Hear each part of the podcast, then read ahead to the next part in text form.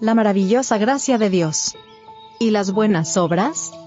Somos hechura suya, creados en Cristo Jesús para buenas obras, las cuales Dios preparó de antemano para que anduviésemos en ellas. Efesios 2, verso 10.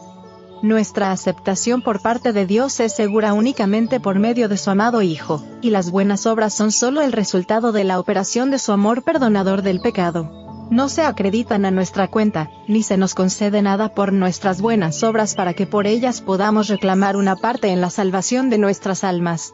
La salvación es el don gratuito de Dios para el creyente, que se le otorga solo por causa de Cristo. El alma conturbada puede encontrar paz por medio de la fe en Cristo, y esta paz será proporcional a su fe y confianza. No puede presentar sus buenas obras como un argumento para la salvación de su alma.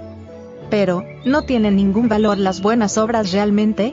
El pecador que peca impunemente cada día, es considerado por Dios con la misma simpatía que aquel que por fe en Cristo trata de obrar en su integridad.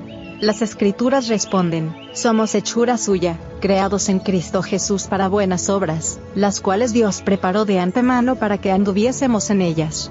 En su divino plan, por medio de su favor inmerecido, el Señor ha establecido que las buenas obras sean recompensadas, somos aceptados únicamente por los méritos de Cristo, y los actos de misericordia, los hechos de caridad que realizamos, son los frutos de la fe, y llegan a ser bendición para nosotros, porque los hombres han de ser recompensados de acuerdo con sus obras.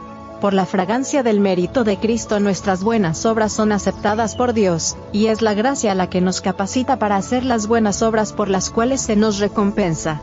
Nuestras obras no tienen valor en ellas mismas ni por sí mismas.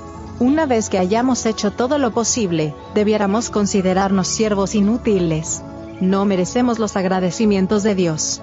Hemos cumplido solamente con nuestro deber, y nuestras obras no podrían haberse llevado a cabo con la fuerza de nuestra propia naturaleza pecaminosa. El Señor nos insta a acercarnos a Él y Él se acercará a nosotros, y al acercarnos a Él recibiremos la gracia. Comentario Bíblico Adventista. Tomo 5. Página 1122.